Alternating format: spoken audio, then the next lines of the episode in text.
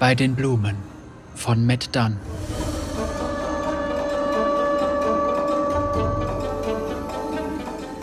Die Schwüle auf dem Markt von Tonica und der penetrante Geruch der Menge verleiteten Käufer normalerweise zu überstürzten Entscheidungen, aber Hatterley stand wie festgewurzelt da.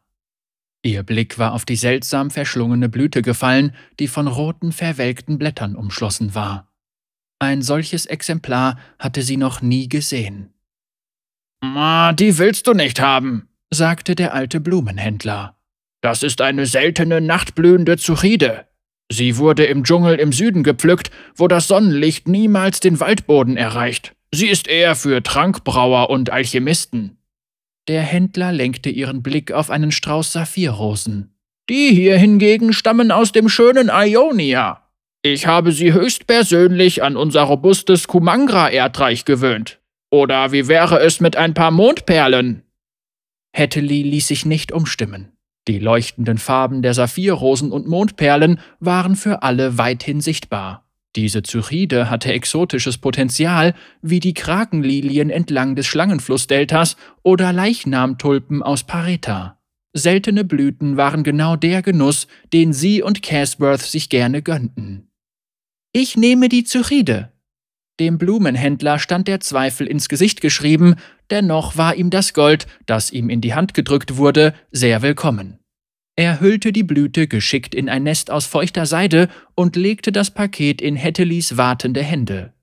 Sie bemerkte, dass die zarten Keimwurzeln sich an etwas Hartem, Kalkweißen festgeklammert hatten. Was ist das? Zyriden klammern sich an fremde Objekte, antwortete der Händler. Das da wurde aus Knochen geschnitzt. Casworth war über seinen antiken Schreibtisch gebeugt und kritzelte bei Kerzenlicht Notizen an den Rand seines Kassenbuchs. Er sah erst dann hoch, als Hatterley die Keramik auf seinen Tisch stellte. Die seltsame Zyride, die in einem Haufen aus feuchter Erde halb vergraben war, wirkte bereits glücklich. Ihre roten und grünen Farben leuchteten strahlend und voller Leben. Ein knospendes Geschenk für einen florierenden Geschäftsmann. Sie gab Casworth einen schmatzenden Kuss auf die Wange und fühlte sich schlau. Er lächelte und wandte sich um, damit er das Exemplar näher begutachten konnte. Als du sagtest, du brauchst Blumen, um den Raum etwas freundlicher zu gestalten, hatte ich angenommen, sie sollten farbenfroh sein. Casworth zeigte mit seinem Federkiel auf die Pflanze. Was ist das für ein ungewöhnliches Kerlchen? Ein höchst extravagantes Geschenk zur Feier der Eröffnung des neuesten Handelslieferanten von Oberkumangra. Casworths exotische Waren. Casworth zog seine Frau auf den Schoß. Nun, wenn du sagst, dass es sich um eine echte Seltenheit handelt, dann werden wir ja auf unsere Kosten kommen. Er küsste sie zärtlich.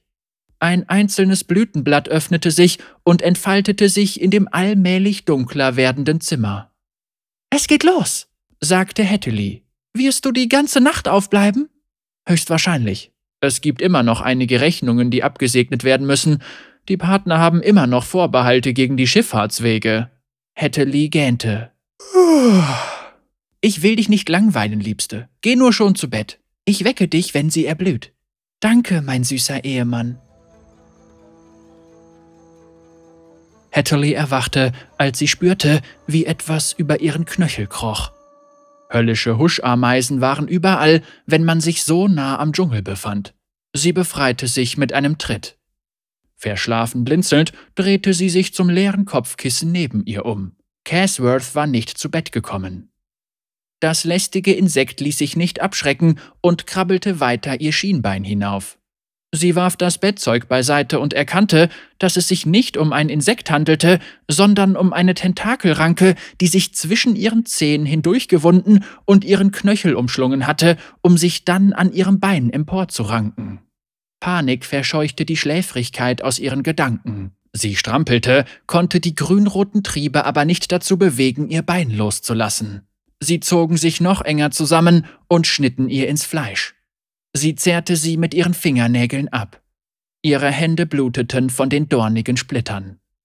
Sich windende Stängel schlängelten sich unter der Schlafkammertür hindurch und trieben Luftwurzeln, die langsam am Bettrahmen hochkletterten. Blitzartig zuckten ihre Gedanken zu Casworth. Bewaffnet mit einer flackernden Laterne und einer Schneiderschere folgte Hatterley den Ranken durch den Flur ihres Pfarrhauses. Der Umfang der Ranken wurde dicker, je näher sie ihrem Ursprung kam, der, wie sie jetzt bemerkte, in Casworths Arbeitszimmer lag. Sie brauchte mehrere Anläufe, um die Tür zu öffnen. Hatterley wusste nicht, was sie erwartet hatte, aber das hier war es bestimmt nicht. Der Raum war vom Boden bis zur Decke mit Pflanzenwucherungen bedeckt. Ein wildes Durcheinander aus aufreizenden Farben tanzte im Flackern ihrer Laterne, exotische Knollen baumelten von den Wänden, ihre Blätter, die wie Finger wirkten, wogten auf und ab, als ob sie atmeten. Blumen schienen sie durch die Finsternis hindurch zu verspotten und ließen ihre Blütenblätter in allen Regenbogenfarben wie Signalfeuer aufblitzen. Alle waren aus einem einzigen dunklen Kern gesprossen, einem gewaltigen geschlossenen Blütenkopf, der auf dem verblichenen Sofa neben dem Kamin lag, wo Hatterley selbst oft las, während Casworth arbeitete. Keramiksplitter und Erdreich lagen überall verstreut. Die Zyride war über ihren Lebensraum hinausgewachsen. Allerlei Auswüchse krochen aus ihren pulsierenden Blütenblättern. Alles in Hatterleys Gedanken schrie danach, aus ihrem Zuhause zu fliehen, es anzuzünden und dieses grässliche Bouquet niederzubrennen, aber nicht ohne Casworth. Ranken wandten sich um die Stuhlbeine, die Schreibtischbeine, die Beine ihres Mannes. Casworth saß immer noch auf seinem Stuhl und war von Kopf bis Fuß in eine zuckende Blättermasse eingehüllt. Hatterleys nackte Füße rutschten auf dem Laubwerk auf dem Boden aus, schließlich schaffte sie es jedoch an seine Seite.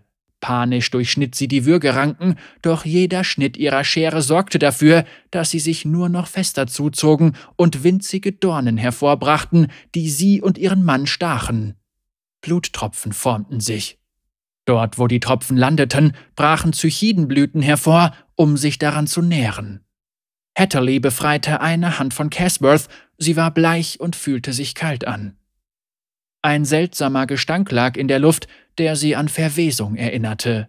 Mit Tränen in den Augen wandte sie ihren Kopf in Richtung des verblichenen Sofas, wo die Zychidenblüte lag. Der Gestank wurde schlimmer. Hatterley würgte. Die riesigen Blütenblätter öffneten sich in bunten Schichten und gaben den Blick auf längliche Blütenblätter in auffälligem Rot und tiefgrün frei, die schwarze Spitzen und Ränder hatten. Anstelle der Staubgefäße kam im Inneren jedoch eine Frau zum Vorschein.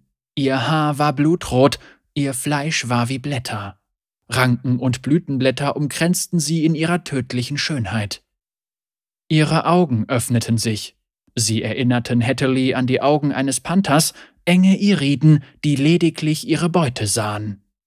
Die Frau, die die Blüte hervorgebracht hatte, stand auf. Hatterley umklammerte ihre Schere wie einen Dolch. Oh, du möchtest mich jetzt schon stutzen, sagte das Ding, und seine tiefe Stimme umgarnte Hatterley. Was bist du?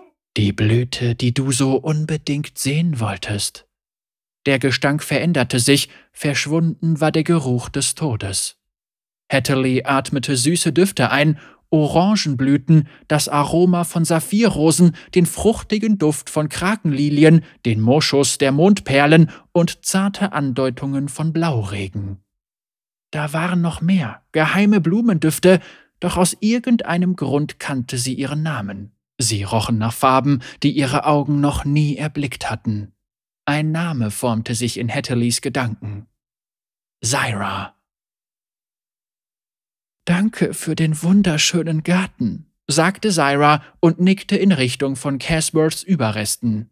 Du hast mich gut gepflegt, aber wir brauchen mehr Nahrung, damit das Erdreich hier fruchtbarer wird. Hatterley hatte Visionen einer Welt, die mit einem Bouquet aus farbenfrohem Tod bedeckt war. Es war ein wunderschönes Durcheinander aus Farbschattierungen, die sanft und flatternd Städte erstickten. Es gab keine Gräber, keinen Krieg, kein Geld. Hatterley verschlug es den Atem. Sie spürte nicht einmal, wie die Ranken sie zu Boden zogen oder die Dornen, die sich in ihr Fleisch gruben, die Haut aufrissen und ihr Blut vergossen. Komm in den Garten, der ewiglich wächst, flüsterte Syra durch die Stängel und Blütenblätter. Und seine Farben willst du doch nicht verpassen, nicht wahr? Hatterley reagierte nicht, denn sie war bei den Blumen.